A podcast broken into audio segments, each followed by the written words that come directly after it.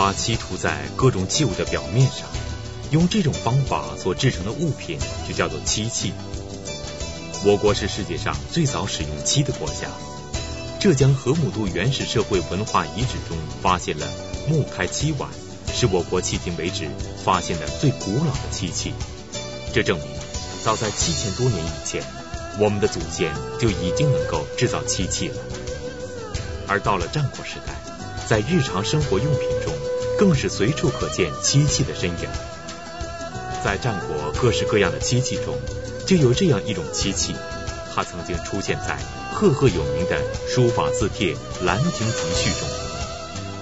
就连在唐代诗人李白的诗句里，这件漆器也被多次提到。甚至连清代的乾隆皇帝还为了它，在故宫的宁寿宫里特地修建了一座带有水渠的亭子。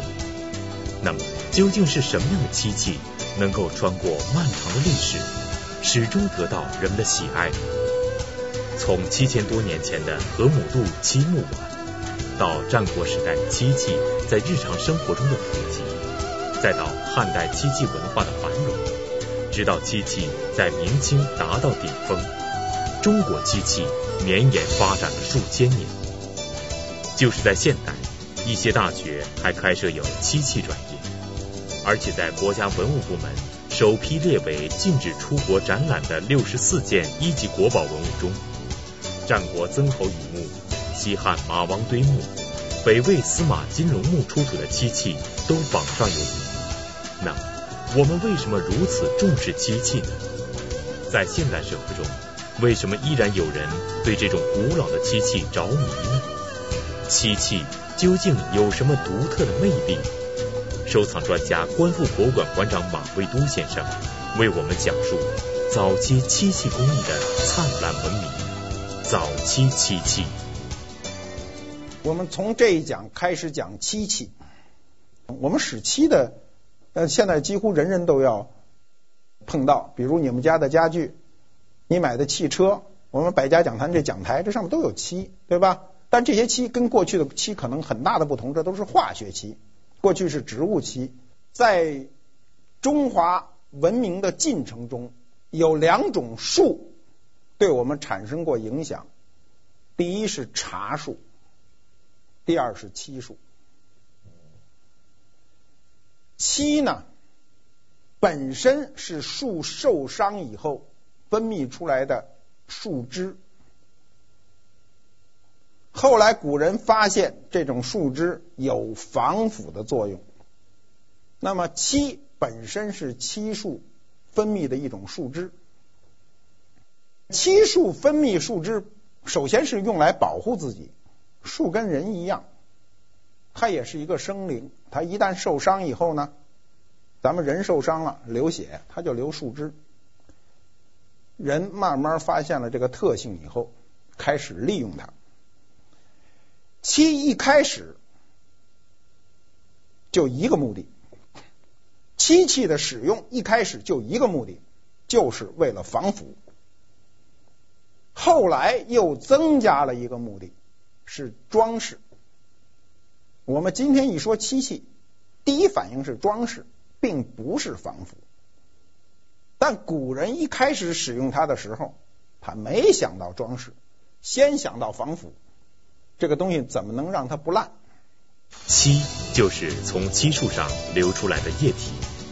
早在数千年前，我们的祖先就会从漆树身上割取这种液体状的天然漆，然后再把漆涂在器物的表面，制成漆器。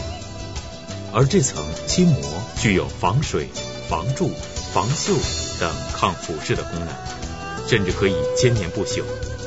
所以，我们今天出土的很多古老的漆器，虽然是上百甚至上千年前的漆器，但是它们依然保持着当初美丽的色泽。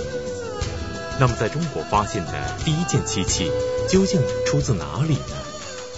那么，中国的第一件漆器在哪儿发现的呢？是浙江的河姆渡文化，七千年前的一个遗址上发现了一个碗。带有漆，这是今天我们考古界公认的中国发现的第一件漆器。为什么它在浙江发现呢？漆树首先是南方的树，它要求高温、潮湿才可能生长。我们漆树的主要分布在今天的云贵川，在像湖北这些地方，再往北漆树就不能生存了。所以我们看到楚国，比如曾侯乙墓大量的漆器出现呢，跟它在漆树生长这个范围之内有一定的关系。漆这个东西呢，本身非常粘稠，它是一种胶质的。所以我们的成语中有“如胶似漆”。如胶似漆的这个本意是指跟漆一样粘，跟胶一样粘，并不是说跟胶一样粘，跟漆一样能刷在上面，不是这概念。漆就是一个非常粘的东西。历史上工匠使用过漆代替胶，我们见过有些乡村家具。他直接用漆代替胶，就把那个榫卯的那个位置，我说的是一般是指柴木家具，软木的，刷上漆以后直接就拍进去了，俗称万年牢。但它有一个问题，漆是不可以逆转的，胶是可以逆转的。所谓逆转是什么意思呢？漆干了以后，永远不可能再软化，变回原来的生态。但胶是可以的。我们说的胶是指过去中国人传统使用的动物胶。我们过去使的这个做家具使用的胶，猪皮鉽、鱼皮鉽，说的都是动物胶。它在熬制下变得非常粘，干了以后非常结实。但是你想打开的时候，拿一壶开水一一浇就开了。我们过去有的家具怎么不知道怎么打呢？老师傅说烧壶开水去，烧壶开水回来一浇浇浇，啪就打开了，胶马上就软化了。这种胶是可以逆转的。漆的本色呢是什么颜色呢？是深棕。你多刷以后，它就变成黑了。所以我们成语里有“漆黑一团”之说，就是它是不透明的。中国的漆工艺啊，非常的复杂。我们只能大致的画一下类。第一类就是素漆类，一个颜色。第二类呢是描绘漆器，有画意的。第三类呢是雕刻漆器，动刀的。第四类呢是镶嵌漆器。通过马未都先生的讲述，我们大致了解了中国漆器工艺的四个分类。在这四大类漆器中，素漆的历史最悠久。由于素漆制作工艺简单，只是在器物上涂抹一个颜色的漆，就可以达到防腐和装饰的效果。因此，素漆在古代人们日常生活中应用十分广泛。而素漆的普遍应用，又使得漆树种植在古代相当普遍。早在战国时期，种植漆树的漆园就是各国重要的经济来源。根据相关记载，战国大哲学家庄子就曾经当过管理漆园的小官。但是有一个现象引起了我们的疑问，那就是在早期的素漆历史上，一直是红与黑这两个颜色主宰着素漆世界的色彩。那么在早期的素漆制品当中，为什么只有红与黑两种颜色存在呢？素漆的历史啊非常悠久。我们刚才讲了，漆的本色是深棕。那么这个深棕呢，是在强光下，层数低，就是你刷的这个遍数低，你看着是深棕了，稍微一厚就变成黑的了。那么加入朱砂以后，它就会变成红色。我们的早期的漆器就在黑红两色中做文章，就这两个颜色。比如我们大家都能看到的楚国漆器，典型代表有曾侯乙墓的漆器，就是黑红两色。纹饰呢非常的灵动。从战国到汉，我们的漆器没有出这个框架，就是黑红两色。关于漆器的记载呢，比较早的呢有韩非子的《石过篇》，他说：“禹作祭器，黑漆其外，而朱画其内。”说的非常清楚。大禹时期，他说的是夏朝，大禹时期做的漆器，外面是黑的，里面用红色画的画。夏商时期，漆器就开始发展。我们今天能够出土的东西啊，往往都是残片。早期的漆器都依赖于木器生存，就它首先得有一木胎刷在上面，但是这么长的时间，你出土的时候，往往它都残损了。我们看到老山汉墓，当年的出土是电视直播的，那里的漆案已经不成样了，但是能保留它那个形状，就剩了一层漆皮。漆本身的耐腐性非常的高，但是它里头的那个依赖的物质。未必有很强的耐腐性。到了这个春秋时期啊，漆器就非常的完美了。湖北当阳县就出土过这个漆器的豆，当时的漆器很多跟青铜的造型非常接近，有的几乎一模一样。湖北省江陵啊，出土过战国时期漆扇。那个漆扇呢，是呈菜刀状的，就是它把在一边，它呈菜刀状的。那我们今天想起来，这种扇子扇起来不是很容易，但是古时候是别人给你扇。我们今天今天也很难看到扇子了。我小时候呢，大蒲扇人人手里都拿一把，我小时候还给我爹这么扇过呢，是吧？但是它这个扇子是半边的，像菜刀状，上面明显的可以看出来。它那个编织出来的痕迹，黑红两色，是事先刷的漆，把它编结成一个一把扇子。战国的时候是漆器突飞猛进的一个时代，这个时代一直持续到汉。战国时期是漆器工艺的第一个繁荣期，作为新兴的手工业制品，漆器凭借轻便、耐腐蚀、耐潮等特点，受到人们的喜爱。最后，漆器逐步取代青铜器，成为了日常生活器具的主流。一提起战国时期的文物，我们就不得不提到湖北的曾侯乙墓。曾侯乙，姓姬，名乙，是战国时期一个小国曾国的国君。他不仅是一位熟悉车战的军事家，也是一位兴趣广泛的艺术家。在他的墓里出土了上万件文物。其中就有数千件的漆器用具，在这些曾侯乙墓出土的大量陪葬品当中，很多都是曾侯乙生前使用过的东西。其中，鸳鸯盒作为曾侯乙墓漆器的代表之一，具有很高的历史价值和经济价值，所以在收藏市场上时时会看到漆器鸳鸯盒的仿制品。那么，围绕鸳鸯盒的真与假，马未都先生有着怎样自己独到的见解呢？我们熟知的有湖北曾侯乙墓出土的鸳鸯盒，我们看一下图，黑红两色，鸳鸯，鸳鸯在我们的民族文化中是代表爱情的，我们都说只羡鸳鸯不羡仙。唐诗人卢照邻呢有这样的诗句，他说：“得成比目何辞死。”愿做鸳鸯不羡仙。那么，鸳鸯在战国时期有这样优美的容器。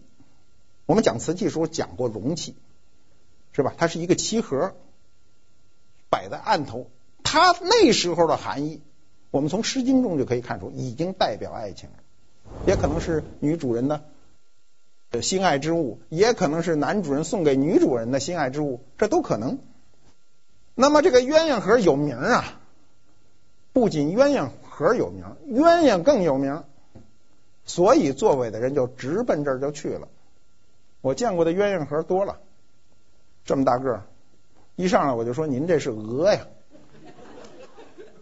他没注意曾侯乙墓的鸳鸯盒非常的小，就这么大，十公分多一点，手里拿的。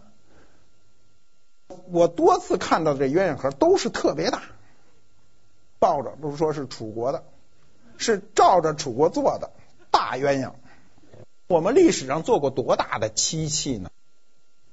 极限能做多大呢？我们不是很清楚。我们拿证据来说，目前已知的最大的漆器还是曾侯乙墓出土的内外棺。外观的尺寸有多大呢？三米二零乘两米一零乘两米一九，它的长乘宽是三米多乘两米多乘两米多。我们今天可以想象，像一个大卡车的车厢那么大，非常的漂亮。在战国时代，有这样一种漆器，从出土文物的数量上看，它不仅雄踞同代漆器制品的第一名，而且从它的影响力来看，这种漆器更是制造了很多的佳话。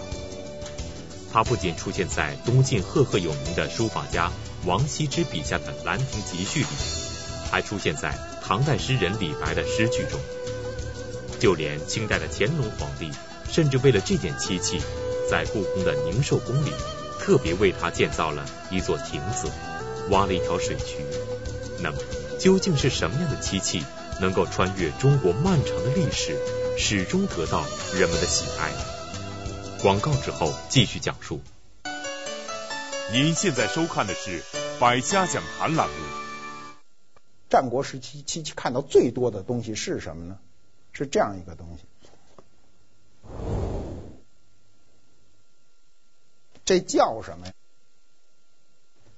这叫耳杯。看，这是一个杯子，旁边俩耳朵，耳杯。耳杯是个俗称，它的学名叫羽觴，饮酒的。觴这种饮酒的容器。一直影响到我们今天。我们今天虽然不写诗了，或者说我们今天很少有人写诗了，但是写诗的人都愿意在举酒的时候说觴。比如李白著名的诗句就叫“风吹柳花满店香，吴姬压酒劝客尝。金陵子弟来相送，欲行不行各尽觞。”请君试问东流水，别意与之谁短长？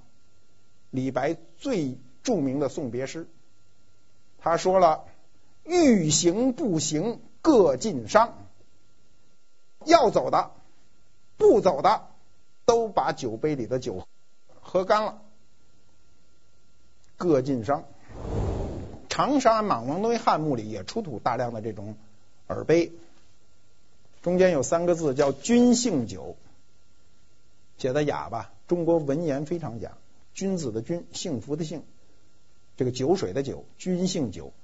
我想了半天，这个话呀，也很难用很精辟的字把它翻译成今天的话，写的非常的优美，那证明这东西就是喝酒的。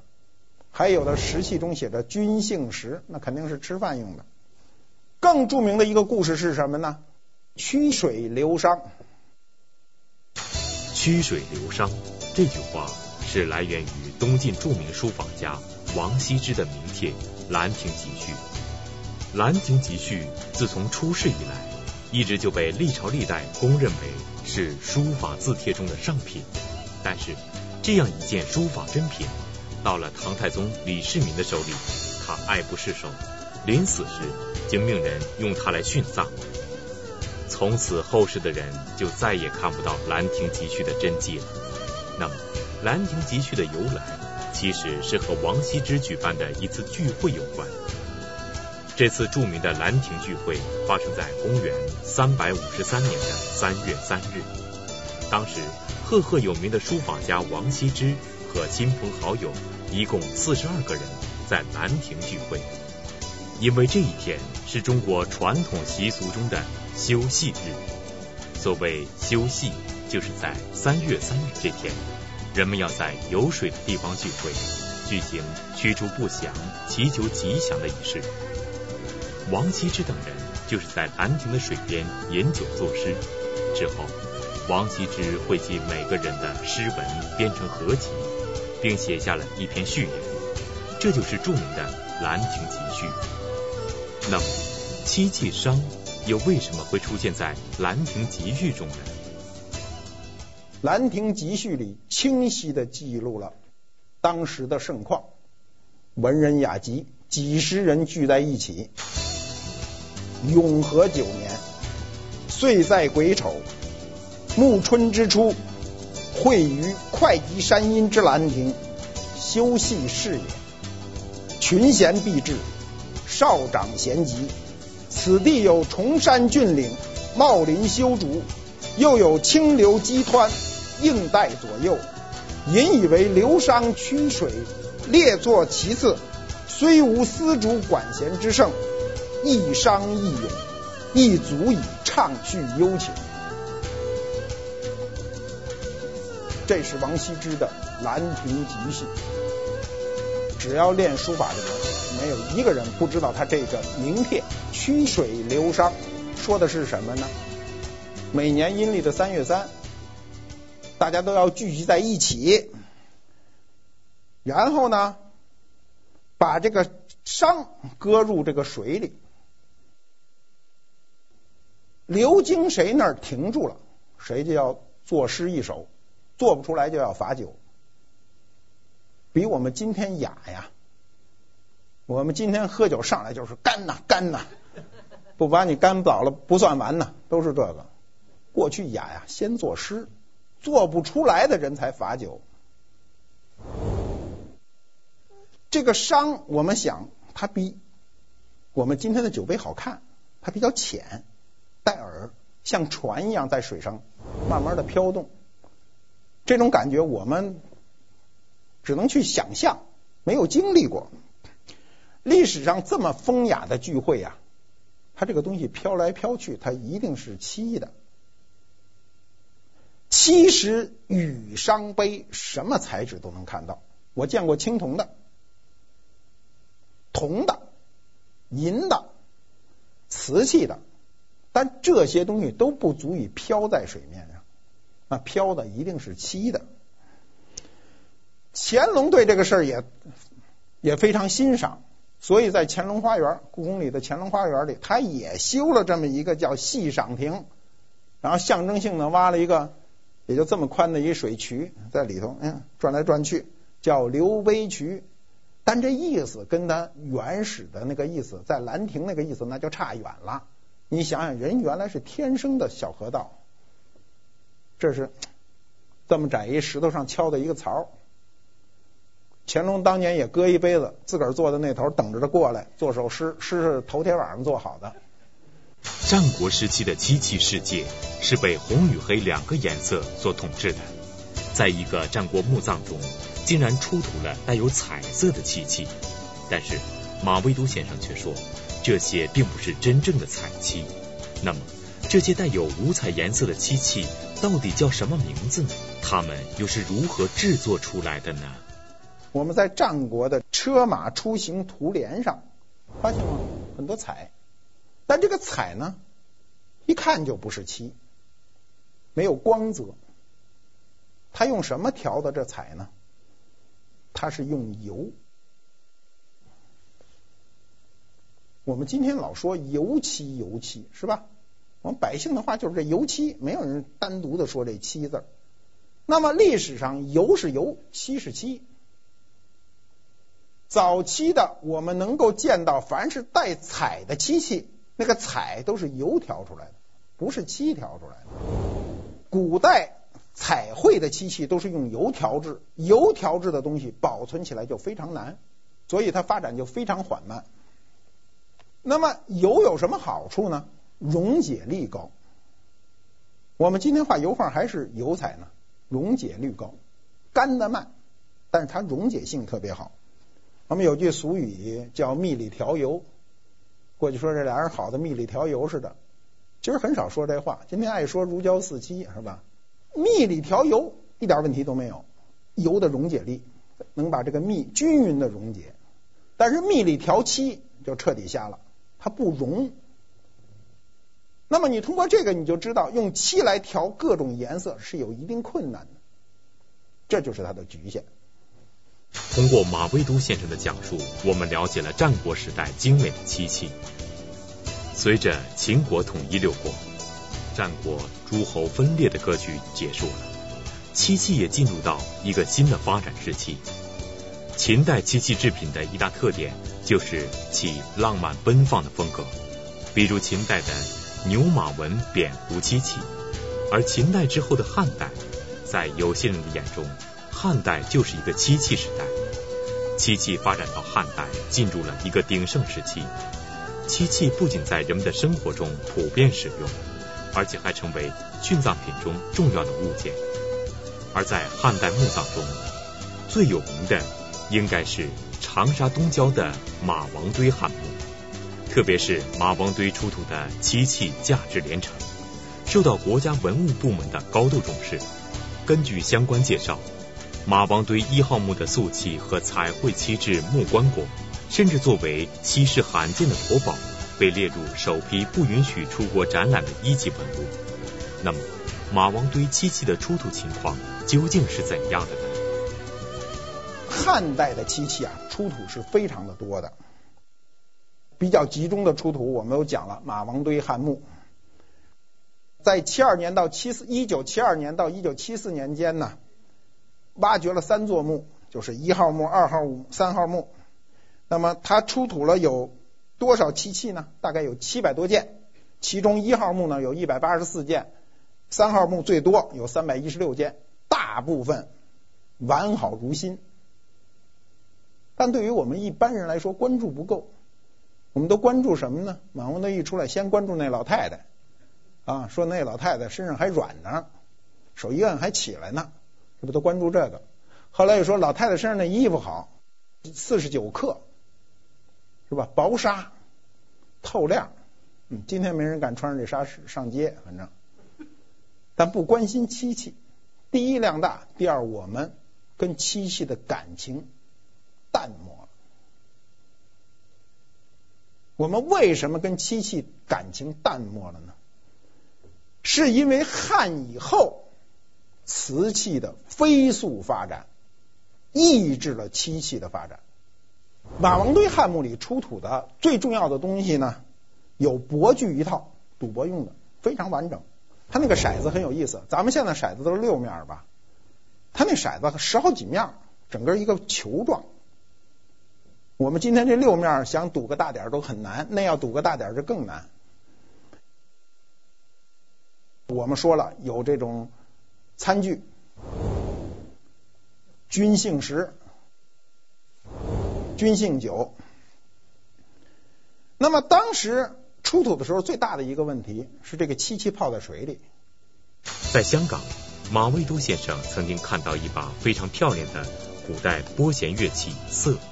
但是，这件涂漆的乐器和马王堆的漆器遭遇到了同样的问题，那就是当时出土的时候，这个漆器是泡在水里的。那么，究竟有没有什么办法，在给漆器脱水的同时，又能够保护这些价值连城的文物呢？针对这一技术难题，马未都先生将会如何解答？如果对这样的漆器不加处理，一旦水分蒸发，漆器又会变成什么样子呢？广告之后继续讲述。您现在收看的是《百家讲坛》栏目。漆器啊，它再结实，你长期泡在水里头，拿出来的时候都有一个严重的问题，就是如何脱水。我们见过那个漆器拿出来完好无无缺，就湿的，往那一搁，仨月以后一看不认得了，像一拧干的抹布，怎么这样了？不认得。我们曾经还出土过漆器，搁在库房里，若干年以后一看，最后就是一一一些碎片，什么都没有。那个脱水问题非常的复杂。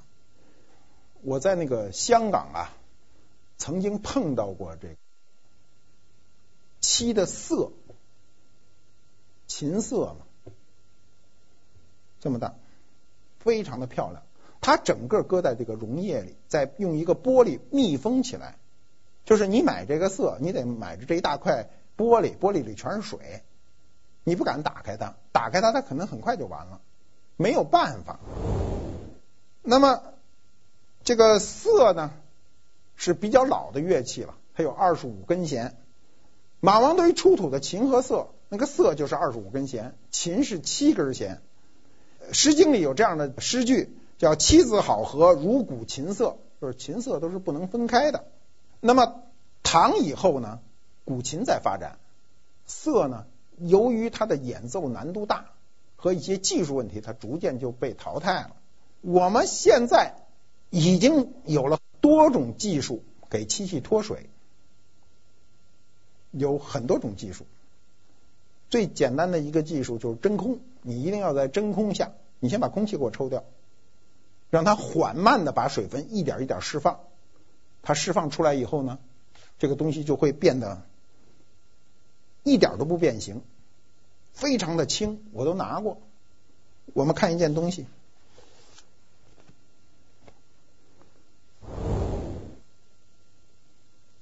看着跟新的一样。这是广东水坑出土的漆器，经过科学的脱水以后呢，就完整如新。我们为什么一直要强调出土一定要国家有秩序的，在一定技术指导下去发掘呢？就是这个缘故。北魏时期的司马金龙墓出土的彩绘人物故事漆瓶，作为彩绘漆器，也是我国首批不允许出国展览的一级文物。彩绘人物故事漆瓶，在红色漆底之上画有人物故事图。人物故事大多取材于《列女传》中的故事，因为用漆作画要比在用纸帛上作画更为不容易。由此可见当时漆工的高超技艺。因此，这件屏风不仅在当时属于上品，而且在现存的漆器文物中也是难得的精品。刚才通过马未都先生的讲述，我们了解到彩绘漆器一般都是用油来调制色彩的。那么，针对这件彩绘漆器，引起了西方学者的关注。有人认为这件彩绘漆器应该是用核桃油调制的。那么，马未都先生对于这种说法又是怎样的态度呢？这一说法到底有没有依据呢？到了北魏，就是汉魏嘛。到了北魏呢，我们最著名的漆器就是大同出土的司马金龙墓的那个漆屏风，红色的，画着很多人物故事。那么当时这个红漆的漆屏风呢，也是用油来调制的。有西方学者认为它是用核桃油调制的。北齐书祖庭传中记载呢，庭善为。胡桃油以图画，写的非常清楚。他善于用核桃油来调制以后画画。那么山西呢，我们都知道吕梁啊这些地区就盛产核桃，所以这个都顺理成章。一个文物历史上能够生存，一定跟它的环境有关。当时这个屏风上绘有的都是历史人物故事，用了七八种颜色。然后墨书写了很多文字，又罩上漆，保留了非常重要的文字。那个文字非常早啊，是手写的。司马金龙墓的这个屏风，在家具研究、漆器研究、书法研究、文献研究等等研究上都起了巨大的作用。从战国时代，漆器逐渐取代了青铜器，成为日常生活用具的主流。到汉代，漆器制作分工的细化。促使汉代漆器工艺凭借丰富的想象力和创造力，在样式、图案和色彩等方面取得了辉煌的成就。漆器工艺在汉代达到了一个发展的巅峰。但是，为什么在汉代以后繁荣一时的漆器就急剧衰退了呢？中国漆器的第一个高峰，实际上就是我们刚才讲的战国到汉。